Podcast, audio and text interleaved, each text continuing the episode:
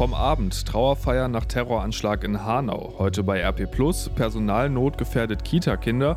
Und das kommt heute auf uns zu. Krise an der griechischen Grenze und Lärmbericht der EU.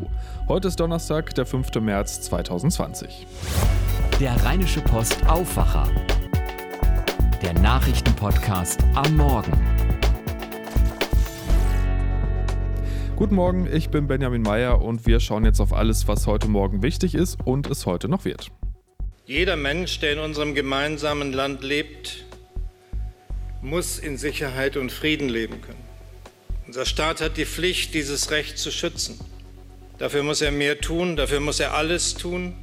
Diese Verantwortung tragen wir alle. Wir sind gefordert, zusammenzustehen gegen Hass und Hetze, gegen Terror und Gewalt. Und daran werden wir gemessen. Das war Bundespräsident Frank-Walter Steinmeier gestern Abend in Hanau. Dort wurde zwei Wochen nach dem rassistischen Anschlag bei einer Trauerfeier der Toten gedacht. 650 Gäste waren nach Hanau gekommen, darunter auch Bundeskanzlerin Angela Merkel. Eva Kraftschick ist für die Deutsche Presseagentur in Hanau. Eva, wir haben ja gerade schon mal reingehört. Ähm, was war das denn für eine Atmosphäre gestern bei dieser Trauerfeier? Ja, die Stimmung bei der Trauerfeier, die war sehr nachdenklich. Es war eine Veranstaltung der leisen Töne. Im Mittelpunkt sollten die Opfer und ihre Familien stehen und es sollte auch noch einmal eine Gelegenheit sein, die Opfer beim Namen zu nennen und ihr Leben und ihre Schicksale äh, zu erinnern. Was hat der Bundespräsident noch gesagt? Der Bundespräsident hat ganz klare Worte gesprochen. Er hat von einem äh, rassistischen, terroristischen Anschlag in Hanau gesprochen. Und er hat auch gesagt, die Opfer waren eben keine Fremden. Äh, sie waren Mitbürger, auch wenn sie gewählt wurden als Opfer, weil sie eben anders aussahen, weil sie vielleicht anders glaubten. Er war ja nicht der einzige Redner, auch die Familien der Opfer sind ja zu Wort gekommen. Ja, die Reden der Freunde und der Angehörigen, die waren ganz besonders eindringlich und äh, die haben auch viele Menschen sowohl bei der Feier selbst als auch auf den Marktplätzen, äh, wo es Videoübertragung gab, zu Tränen gerührt zum Teil. Äh, ein Mann sagte, ähm, sein Herz blutet, er sei so traurig, er wiss, könnte das gar nicht in, in Worte fassen und er hat nochmal daran erinnert, was das für Menschen waren waren, äh, Menschen, die lebensfroh waren, die hilfsbereit waren und die nun fehlen. Was hat dieser rechtsextreme Anschlag denn mit Hanau gemacht? Wie wird da mit dem Thema jetzt umgegangen? Bei aller Trauer ging es auch um die Angst, die viele Menschen jetzt haben, äh, Menschen mit Migrationshintergrund, äh, die fürchten, es könnte wieder so einen Anschlag geben. Und da haben auch gerade die Angehörigen gesagt, man muss jetzt alles tun, um dafür zu sorgen, dass dieser Hass aufhört, um äh, gegen Hetze im Internet, in sozialen Medien äh, zu sprechen und dafür zu sorgen, dass die Politik äh, wirklich genau durchgreift, damit so ein Anschlag nie wieder passieren kann. Vielen Dank, Eva, für die Eindrücke aus Hanau. Und damit zu einem Thema, das uns auch schon seit einigen Wochen beschäftigt, und zwar die Wahl in Thüringen.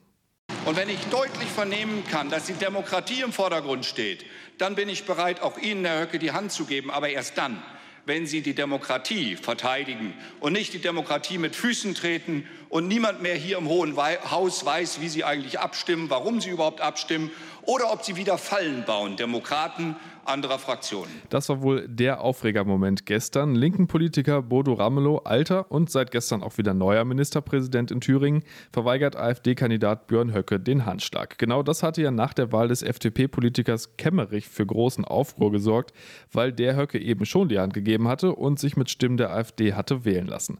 Seit gestern ist die Regierungskrise in Thüringen also erstmal Geschichte. Ramelow will Thüringen mit einer rot-rot-grünen Übergangsregierung führen, wobei die CDU ihm bei bestimmten Projekten zu Mehrheiten verhelfen will. Eine Neuwahl des Parlaments soll es dann am 25. April 2021 geben. Ramelos Minderheitsregierung fehlen vier Stimmen für die absolute Mehrheit. Italien macht wegen der Verbreitung des neuartigen Coronavirus alle Schulen und Universitäten im Land dicht.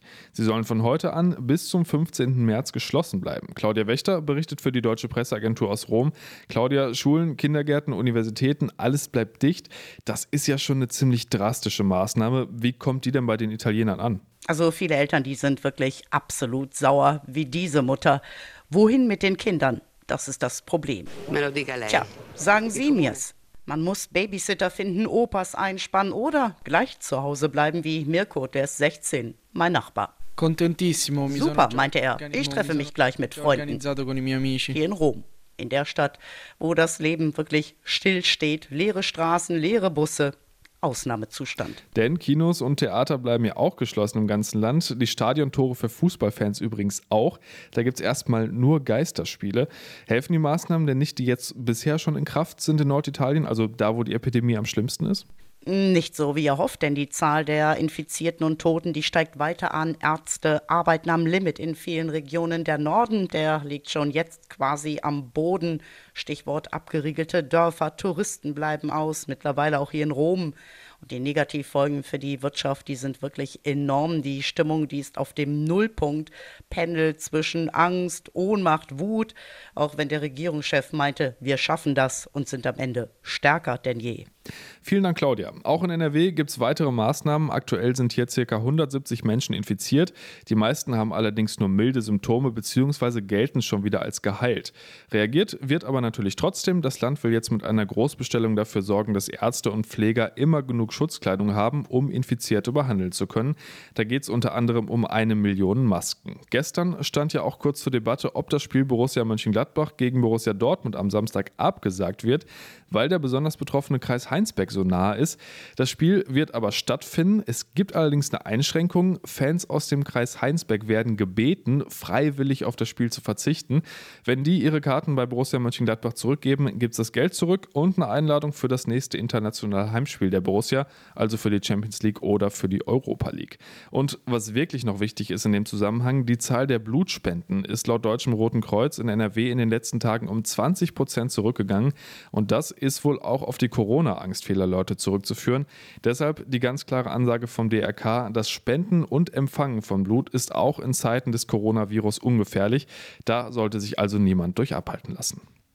Seit vergangener Woche sammeln sich tausende Menschen an der griechischen Außengrenze und die Bilder, die wir von da sehen, sind teilweise wirklich brutal und nur schwer auszuhalten. Mit Blendgranaten und Tränengas halten Grenzschützer Flüchtende davon ab, in die EU weiterzureisen. Die Europäische Union und ihre Mitgliedstaaten verstärken den Schutz der griechischen Grenze zur Türkei. Illegale Grenzübertritte werden nicht toleriert, heißt es in einer Erklärung, auf die sich die Innenminister der 27 EU-Länder in Brüssel jetzt geeinigt haben. Nach Öffnung der türkischen Grenzen am 29. Februar hatten allein vergangenes Wochenende mehr als 900 Migranten aus der Türkei zu den griechischen Inseln Lesbos oder auch Samos übergesetzt. Am Montag kamen noch mal mehr als 600 Menschen hinzu. Takis Safos berichtet für die deutsche Presseagentur aus Lesbos. Takis, wie soll es denn da jetzt weitergehen? Gibt es Anzeichen dafür, dass diese Krise irgendwie überwunden werden kann? Die Winde haben in der Nacht nachgelassen. Mit Spannung wird nun erwartet, ob heute wieder Menschen versuchen werden, aus der türkischen Ägäisküste zu den griechischen Inseln überzusetzen. Es gibt Informationen, dass entlang der türkischen Küste Zehntausende Menschen auf eine Gelegenheit warten, nach Griechenland und damit auch in die EU äh, zu kommen. Also heute wird äh, man sehen, wie es weitergeht. Was kommt denn da jetzt von Seiten der EU? Ja, die Griechen rechnen nun mit hunderten Beamten der Grenzschutzagentur, der europäischen Grenzschutzagentur Frontex, die die Grenzen abriegeln sollen. Hier auf den Inseln der Ägäis sind bereits Experten der Innenministerien zahlreicher EU-Staaten, darunter auch Deutsche, die prüfen, wo und wann diese Verstärkung eingesetzt werden kann. Auch entlang der Grenze zur Türkei am Fluss Evros befinden sich tausende Menschen, die hoffen, übersetzen zu können. Die Polizei auf der griechischen Seite setzte auch in der Nacht Lautsprecher ein. Kommen Sie nicht rüber, die Grenze ist geschlossen, heißt es immer wieder auf Englisch und Arabisch. Danke, Takis. Und mittlerweile gibt es auch immer mehr Berichte über Schüsse auf Migranten an der griechischen Grenze. Die türkische Regierung spricht von sechs Verletzten. Einer von ihnen soll im Krankenhaus verstorben sein. Die Lage vor Ort wird dann heute auch Thema bei den EU-Verteidigungs- und Außenministern in Zagreb sein. Verteidigungsministerin Annegret Kramp-Karrenbauer von der CDU und ihre Kollegen treffen sich am Vormittag in der kroatischen Hauptstadt und am Nachmittag folgen dann die Chefdiplomaten der 27 EU-Staaten. Alle Fans von Fortuna Düsseldorf jetzt mal kurz auf Durchzug stellen. Das wollt ihr jetzt gar nicht hören, nach dem, was da vorgestern in Saarbrücken passiert ist. Aber auch gestern wurde ja nochmal DFB-Pokal gespielt und zumindest eine Mannschaft aus unserer Region hat es ins Halbfinale geschafft. Bayer Leverkusen ist mit einem 3 zu 1 Heimsieg gegen Union Berlin in die nächste Runde gekommen. Lange Zeit sah es da gar nicht so gut aus. Bis zur 72. Minute hat Union geführt. Dann gab es allerdings innerhalb von zwei Minuten eine rote Karte für die Berliner und den Ausgleich für Leverkusen durch Bellarabi. Und kurz vor Schluss in der 86. und in der ersten Minute der Nachspielzeit dann die entscheidenden Treffer durch Charles Arangis und Moussa Diaby. Das zweite Spiel hat dann Eintracht Frankfurt mit 2 zu 0 gegen Werder Bremen für sich entschieden. Das also ein möglicher Gegner für Leverkusen im Halbfinale. Die anderen beiden wären Viertligist Saarbrücken. Die haben definitiv ein Heimspiel, auch im Halbfinale. Oder der FC Bayern München. Ausgelost wird das Ganze am Sonntag um 18 Uhr. Und damit kommen wir zu dem, was ihr heute bei RP Plus lest. Kennt ihr Familien, die händeringend einen Kita-Platz suchen oder seid ihr sogar vielleicht selbst betroffen? Kita-Plätze sind inzwischen Mangelware, denn Kitas bauen ist die eine Sache, genug Fachkräfte dafür haben aber nochmal was ganz anderes. Bis 2025 wird bundesweit mit einem zusätzlichen Bedarf von rund 310.000 Fachkräften gerechnet. Und selbst wenn ein Kind einen Platz hat, ist das leider noch kein Garant für eine ideale Betreuung. Laut einer repräsentativen Umfrage unter Kita-Leitungen konnte letztes Jahr rund ein Viertel der Kita-Einrichtungen ihrer Aufsichtspflicht kaum nachkommen. Ein Jahr vorher hatte dieser Anteil noch bei einem Sechstel gelegen. Dazu hat uns Udo Beckmann, Bundesvorsitzender des Verbandes Bildung und Erziehung, gesagt, die Politik setzt hier durch sehenden Auges die Sicherheit unserer Kinder aufs Spiel. Nicht einmal jede zehnte Kita könne durchgehend mit einer ausreichenden Personalausstattung arbeiten. Nach Informationen unserer Redaktion fordern Einrichtungen in NRW teilweise Eltern auf, ihre Kinder zu Hause zu lassen, weil sie wegen Personalmangels nicht alle betreuen könnten. Und hier bei uns ist die Unzufriedenheit laut Umfrage auch besonders groß. Fast 90 Prozent aller Befragten stellen der Kita-Politik ein schlechtes Zeugnis aus. Im Bundesdurchschnitt sind es 75 Prozent. Mehr zu den Zahlen und was die Politik dazu sagt, lest ihr heute bei uns.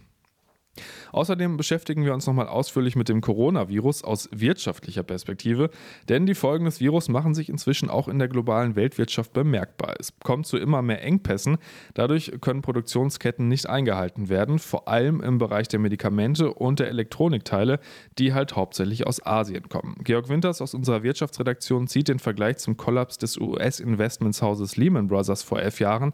Der ließ die Wirtschaft weltweit Kopf stehen. Die Corona-Krise könnte nun ohne entsprechende entsprechende Gegenmaßnahmen ebenfalls Verwerfungen in der Weltwirtschaft auslösen, sagt er, auch wenn eine derart tiefe Rezession im Moment wohl nicht zu erwarten ist. Wie genau solche Gegenmaßnahmen aussehen sollten, das lest ihr heute bei uns bei RP.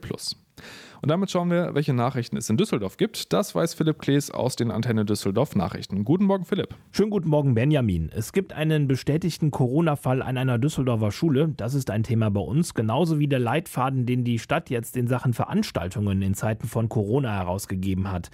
Dann berichten wir auch über den VRR-Stationsbericht mit eher schlechten Nachrichten für Bahnpendler und auch das Thema Klimaschutz in Düsseldorf wird uns beschäftigen. Ein bestätigter Corona-Fall hier in Düsseldorf sorgt aktuell für viele Diskussionen. Es geht um eine Lehrerin, die an der Dieter Forte Gesamtschule an der Heidelberger Straße arbeitet. Die Schule selbst hat den Fall auf der eigenen Homepage und auch auf der Facebook-Seite bestätigt. Die Schule hat dort auch klargestellt, dass der Unterricht weiterläuft. Das Gesundheitsamt habe die Situation intensiv geprüft und entschieden, dass nur Schülerinnen und Schüler einer bestimmten Lerngruppe sowie eine Reihe von namentlich benannten Kontaktpersonen zunächst nicht in die Schule kommen dürfen. Weitere Maßnahmen seien aus Sicht der Schule nicht nötig, heißt es. Zumindest auf der Facebook-Seite der Schule wird diese Entscheidung kontrovers diskutiert. In Bilk hat das zentrale Corona-Diagnostikzentrum der Stadt seine Arbeit aufgenommen. Hier testen Ärzte Menschen aus Düsseldorf, die sich möglicherweise mit dem Virus infiziert haben. Doch ist unklar, wie viele Wochen oder gar Monate das Zentrum geöffnet bleiben muss, sagt der Sprecher der Düsseldorfer Kassenärzte André Schumacher. Für den Start hätten sich auf jeden Fall genügend Ärzte gemeldet, um die Tests in dem neuen Zentrum durchzuführen. Wir haben bisher eine Anzahl von Kolleginnen und Kollegen, die uns jetzt die Versorgung für die nächsten 14 Tage vollkommen sicherstellen stellen lässt. Und in diesen 14 Tagen werden wir sehen, wie der Bedarf weiter anwächst. Und ich gehe davon aus, dass wir dann auch noch weitere Meldungen zur Teilnahme an diesen Diensten haben werden. Ganz wichtig, in dem Zentrum werden nur Menschen untersucht, die vorher die städtische Hotline angerufen haben. Dort bekommt man auch nur dann einen Termin, wenn nach dem Telefonat tatsächlich ein Verdacht auf Corona besteht. Kurz noch die Statistik, Anrufe am Mittwoch 515, angeordnete Tests 21. Immer mehr Veranstalter melden sich im Moment bei der Stadt, um zu erfahren, ob sie ihre Events wegen Corona absagen müssen. Die Stadt hatte auf diese Nachfragen reagiert und jetzt einen Leitfaden herausgegeben. Oberbürgermeister Geisel mit der Kernaussage. Wir sind nicht der Auffassung, dass jetzt generell Veranstaltungen abgesagt werden sollten. Das würde nämlich sehr schnell dazu führen, dass in der Tat das gesamte öffentliche Leben äh, zum Stillstand kommt. Jeder Veranstalter müsse sein Event aber im Einzelfall selbst bewerten. Unter anderem sollte er dafür sorgen, dass keine Teilnehmer aus Corona Corona-Risikogebieten anreisen. Menschen, die zuletzt etwa in China, der Lombardei oder dem Kreis Heinsberg waren, sollten im Moment generell nicht zu Großveranstaltungen gehen. Das gleiche gilt auch für erkrankte und geschwächte Menschen. Wichtig für Großveranstaltungen sei im Moment aber auch, dass vor Ort genügend Möglichkeiten zum Händewaschen, Seife und Einmalhandtücher vorhanden sind. Pendler hier in Düsseldorf müssen mit vielen nicht akzeptablen S-Bahn-Stationen klarkommen und das, obwohl die Deutsche Bahn seit Jahren über 75 Millionen Euro in die Verbesserung der Bahnhöfe in NRW steckt. Im aktuellen Stationsbericht des VRR schneiden 20 von 25 Stationen in Düsseldorf schlecht ab. Nur drei Stationen hier in Düsseldorf haben 2019 in diesem Ampelbewertungssystem grün bekommen. Und zwar die Stationen, an denen auch die meisten Pendler vorbeikommen, nämlich der Flughafen, Flughafenterminal und der Hauptbahnhof. Zweimal gab es Gelb, also noch akzeptabel, und zwar für Garat und Benrad. Die restlichen 20 Stationen in Düsseldorf sind vor allem verdreckt oder mit Graffiti beschmiert und damit nicht akzeptabel. Im Bereich der Funktion gibt es immerhin überwiegend Grün oder Gelb. Dass es aber auch deutlich anders geht, zeigt Dortmund. Dort haben von 44 S-Bahn-Stationen nur fünf Stationen im Test nicht bestanden. Damit Düsseldorf in 15 Jahren klimaneutral werden kann, müssen wir alle deutlich mehr CO2 einsparen. Die Tochterunternehmen der Stadt sollen damit gutem Beispiel vorangehen. Eine erste Liste mit geplanten Maßnahmen für den Klimaschutz wird heute im Rathaus vorgelegt. Beispielsweise wird die Messe ein Firmenticket einführen und ihre Hallen weiter sanieren. Der Flughafen stellt seine Beleuchtung auf LED um und die Rheinbahn investiert Millionen in neue Elektrobusse. Bei allen Töchtern gibt es in Zukunft außerdem mehr E-Autos und zusätzliche Ladestationen. Eine besondere Rolle kommt den Stadtwerken zu. Sie bauen das Fernwärmenetz aus, an das der Flughafen, mehrere Bäder und viele Haushalte angeschlossen werden. Die Antenne Düsseldorf Nachrichten nicht nur regelmäßig im Radio, sondern rund um die Uhr aktuell und online auf unserer Homepage antennedüsseldorf.de. Vielen Dank, Philipp. Hallo, ich bin Henning Bulka, eine der Stimmen, die ihr aus dem Rheinische Post Aufwacher kennt. Dieser Podcast ist für euch kostenlos, natürlich kosten Recherche und Produktion aber trotzdem Geld. Wenn ihr das, was wir hier jeden Morgen für euch machen, unterstützen möchtet, dann geht das ganz einfach. Schließt ein RP Plus Abo bei uns ab. Das kostet die ersten drei Monate 99 Cent und danach 4,99 Euro im Monat. Und das ist monatlich kündbar. Damit lest ihr alle Artikel auf RP Online unbegrenzt, auch alle Plus-Artikel und ihr unterstützt damit auch den Rheinische Post Aufwacher. Wenn ihr es ausprobieren wollt, das Angebot findet ihr auf rp-online.de slash Aufwacher-Angebot. Ich sag's nochmal, rp-online.de slash Aufwacher-Angebot. Bitte unbedingt an das Minus denken. Danke ganz herzlich für eure Unterstützung.